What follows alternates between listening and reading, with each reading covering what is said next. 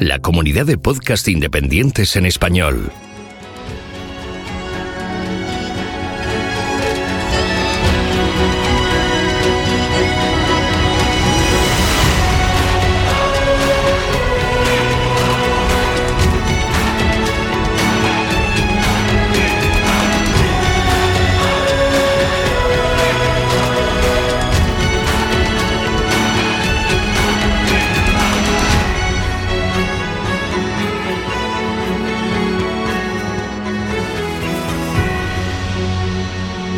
Bienvenido a GeoCastaway.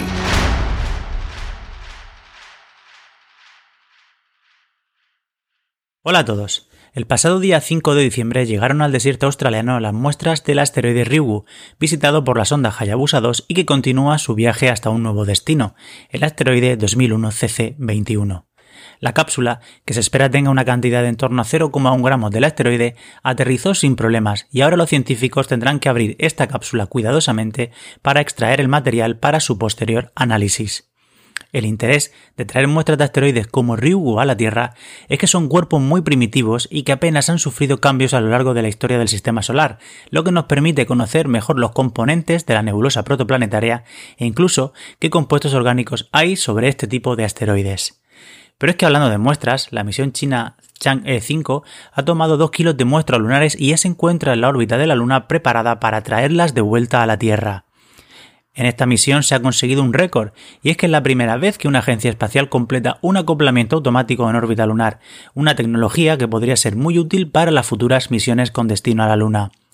Estas muestras que traerá la misión Chang'e 5 podrían ser mucho más jóvenes que las traídas por las misiones Apolo, lo que al final podría ayudarnos también a completar una imagen de la evolución de la superficie lunar.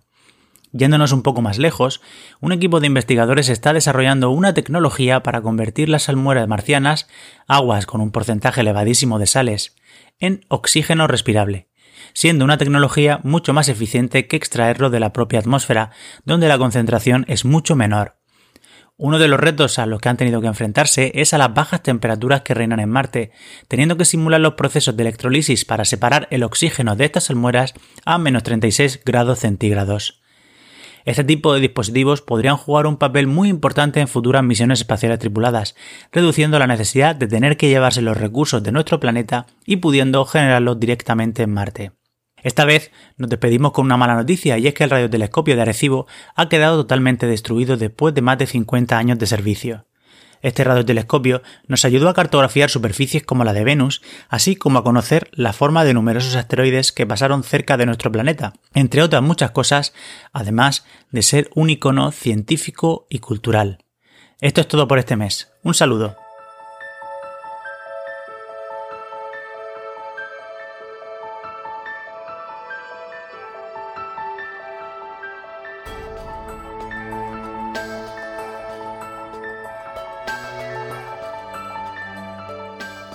Y lo olvido, enséñame y lo recuerdo, involúcrame y lo aprendo.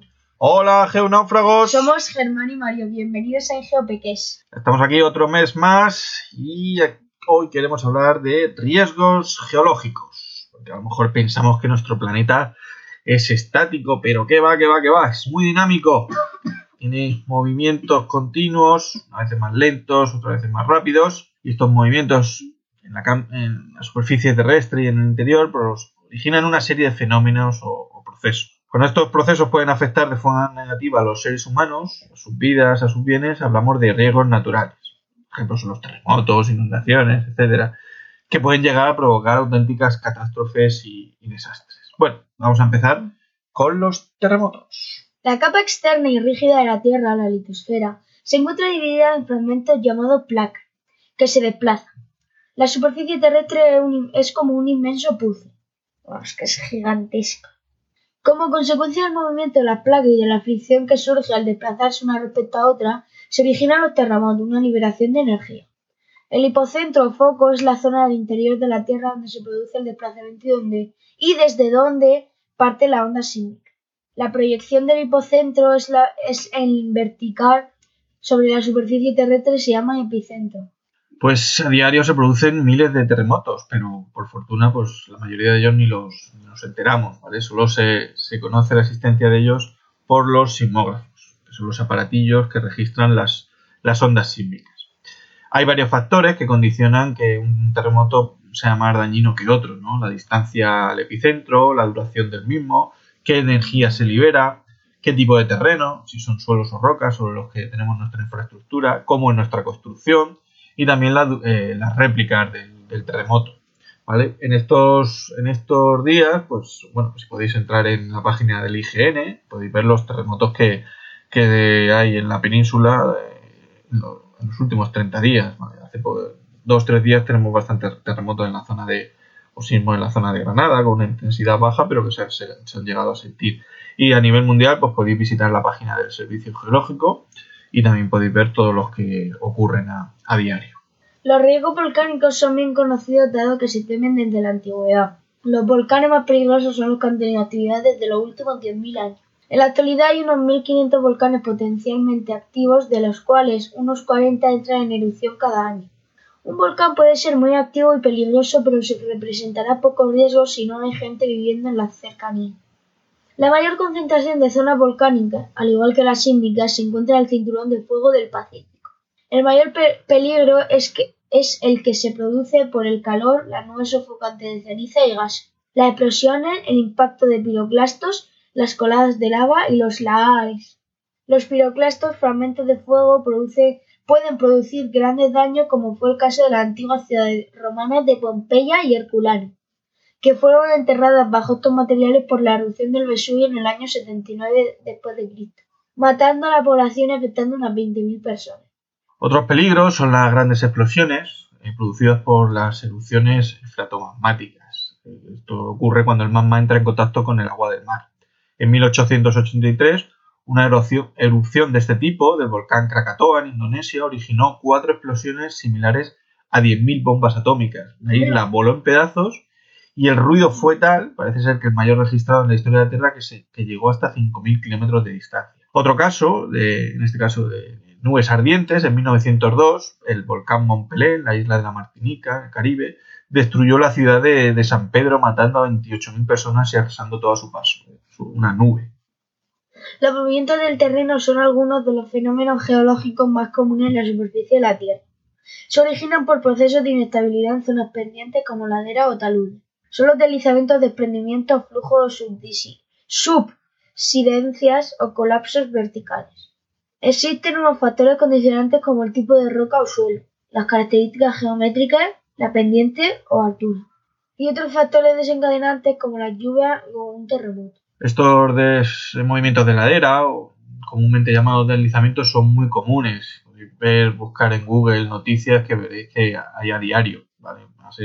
En zonas eh, con inmensas, con lluvias muy, muy, muy importantes, como las zonas ecuatoriales, pues veréis cómo estos fenómenos pues, se ocurren a diario y, y, afectan a una población bastante abundante. Otro tipo de, riesgo natural son las inundaciones, que se producen cuando el agua ocupa, ocupa zonas que normalmente se encuentran secas. La mayoría de las inundaciones tienen un origen meteorológico provocado por procesos atmosféricos que pueden variar mucho tanto en el tiempo como en el espacio. Tenemos varios tipos de inundaciones, unos pueden ser debido a lluvias intensas en zonas planas, muy llanas y de escaso drenaje. Otro caso son las, eh, eh, las inundaciones en zonas costeras por mareas de tormenta asociadas a los huracanes, de manera que el agua pues llega a niveles más altos que los normales de la pleamar.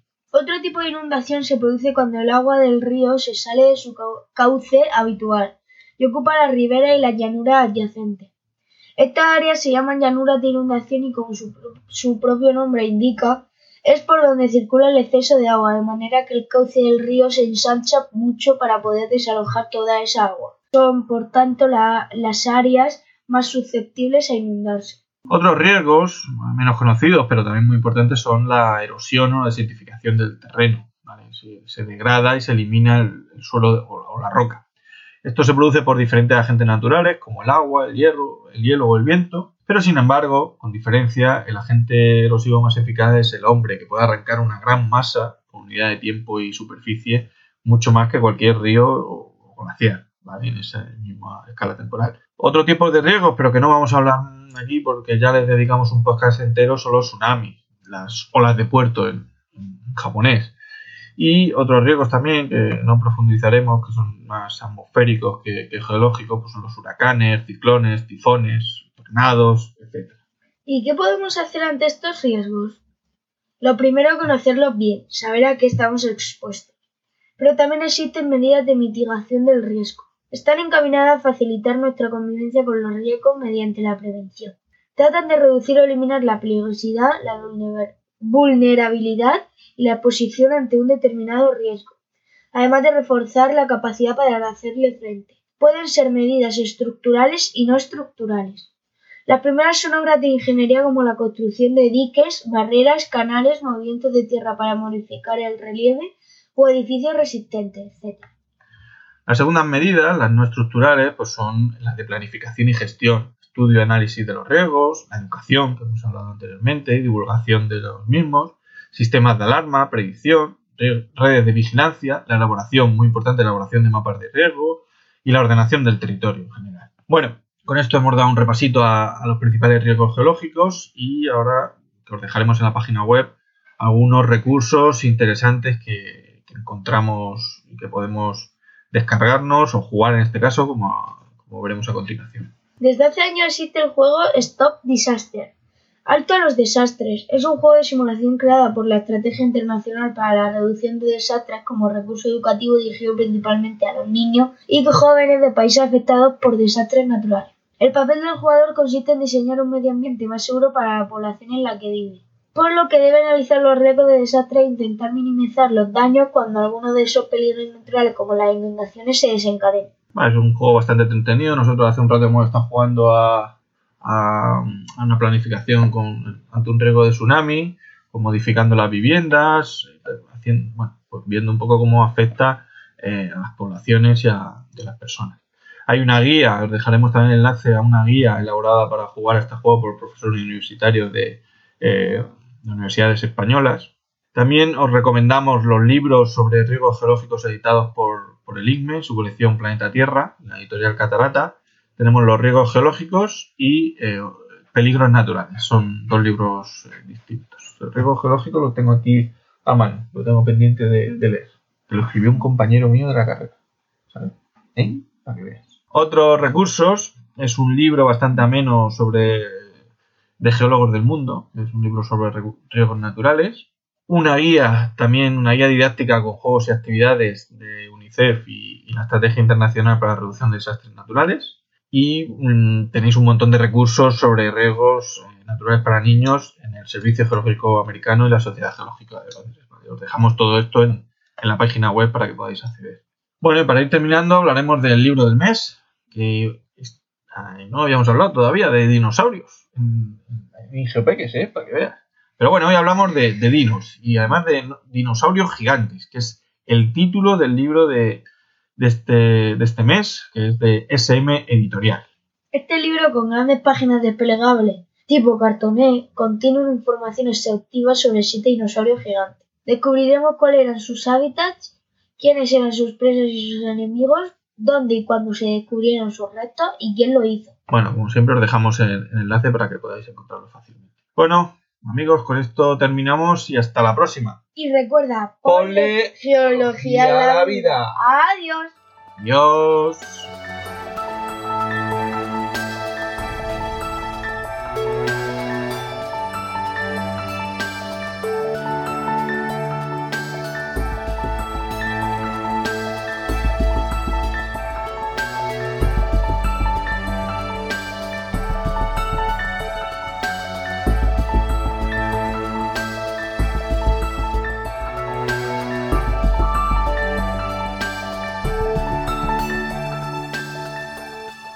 Hola amigos de GeoCastaway, soy Far Castaño.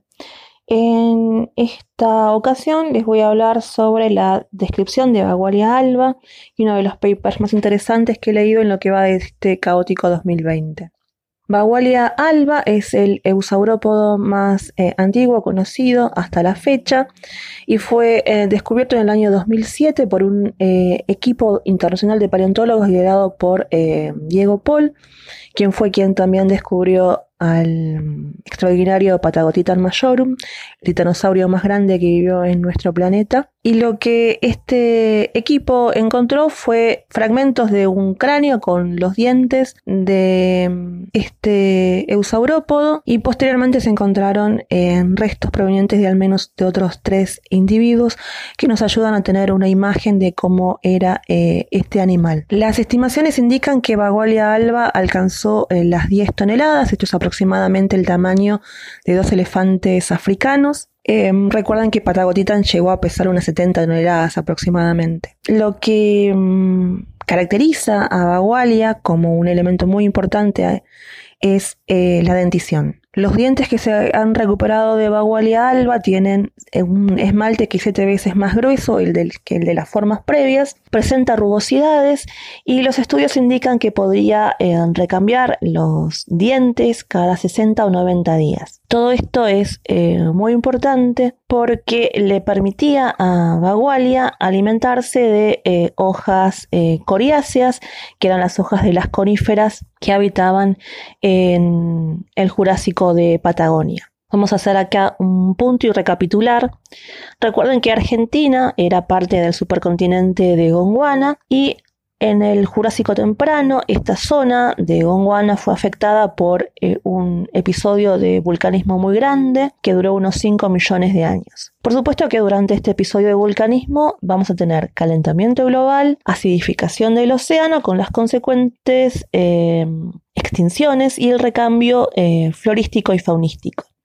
Entonces, en Gondwana va a haber un cambio que va a estar marcado por eh, la extinción de eh, las formas dominantes de eh, esos dinosaurios tempranos herbívoros que estaban adaptados para alimentarse de esa flora característica que tenía Gondwana dominada por helechos que eran de hojas delgadas y que con este vulcanismo van a ser reemplazadas mayormente por grandes coníferas, particularmente de las familias Araucariaceae, Querolepidaceae y Cupresácea. Estas formas tenían hojas coriáceas, hojas duras.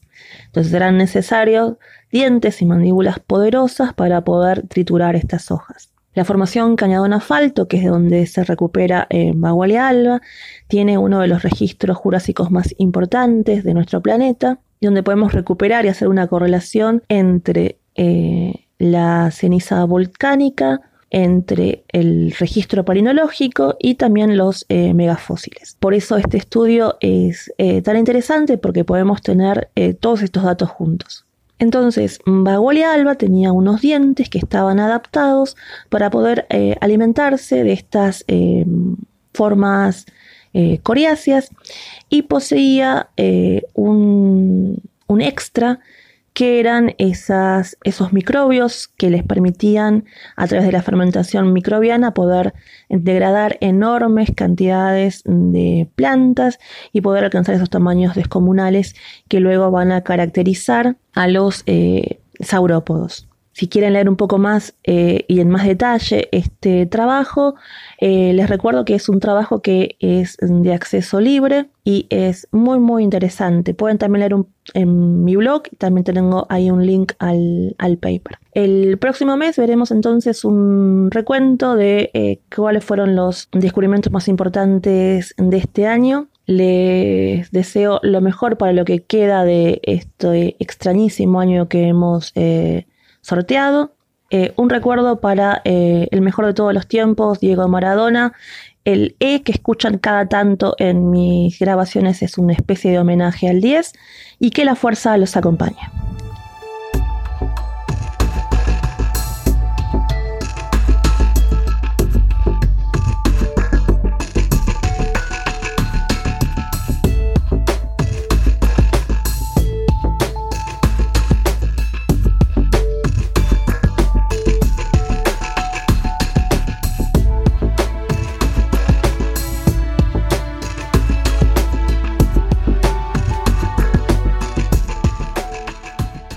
Hola a todos. Hoy hablaremos de una microbióloga llamada Esther Levenberg. Esther Miriam Zimber nació el 18 de diciembre de 1922 en el Bronx, Nueva York, en una familia muy pobre, donde apenas tenían para comer. A menudo su comida era un trozo de pan donde su madre esparcía jugo de tomate exprimido. Hizo sus estudios secundarios en el Bronx, donde se graduó a los 16 años. Destacó mucho en sus estudios y recibió una beca para estudiar bioquímica en el Hunter College en Nueva York y allí se graduó en 1942 a los 24 años. Entre 1941 y 1942 trabajó en el Jardín Botánico de Nueva York, investigando en Neurospora crasa. Después de su graduación, trabajó como ayudante de investigación en varios laboratorios. En 1944 obtuvo una beca en la Universidad de Stanford. Tras un verano de estudios en la estación marina Hawkins, comenzó una maestría en genética. En 1946 obtuvo su título de maestría en genética bacteriana.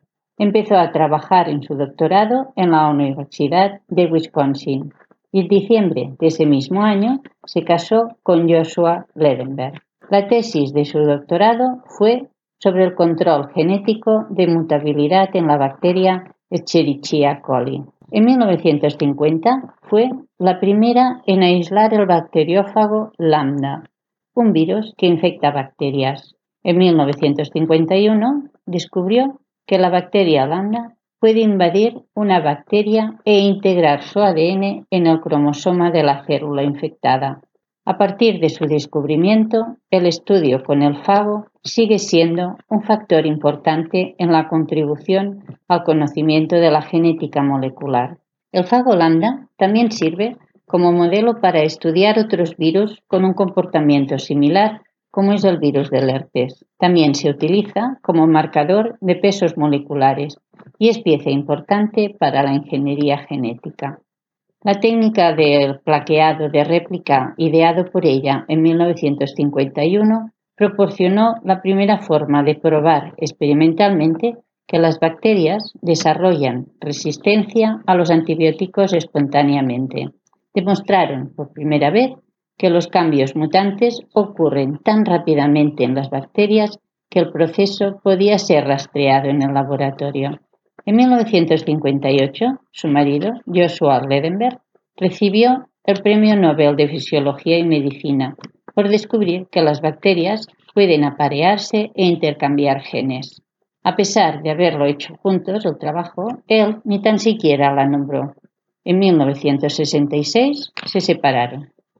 A pesar de sus grandes contribuciones, Esther Lendemer no solo sufrió discriminación en los principios de su carrera.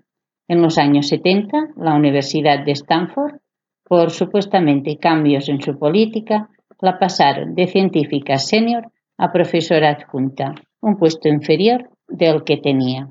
En 1986 se retiró de su departamento de microbiología e inmunología de Stanford pero continuó dirigiendo el Plumbing Reference Center, que ella había fundado entre 1976 y 1986.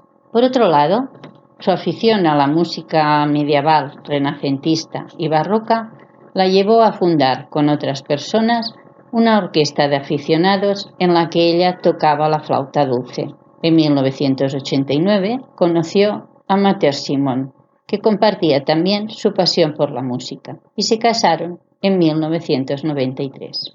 El 11 de noviembre del 2006, Esther Ledenberg fallecía a los 83 años de edad a causa de una neumonía. Bien, espero que os haya gustado y hasta la próxima. Adiós.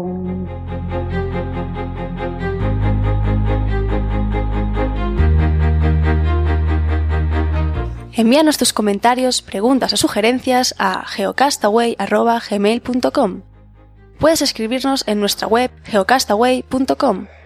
Búscanos en Facebook y en Twitter.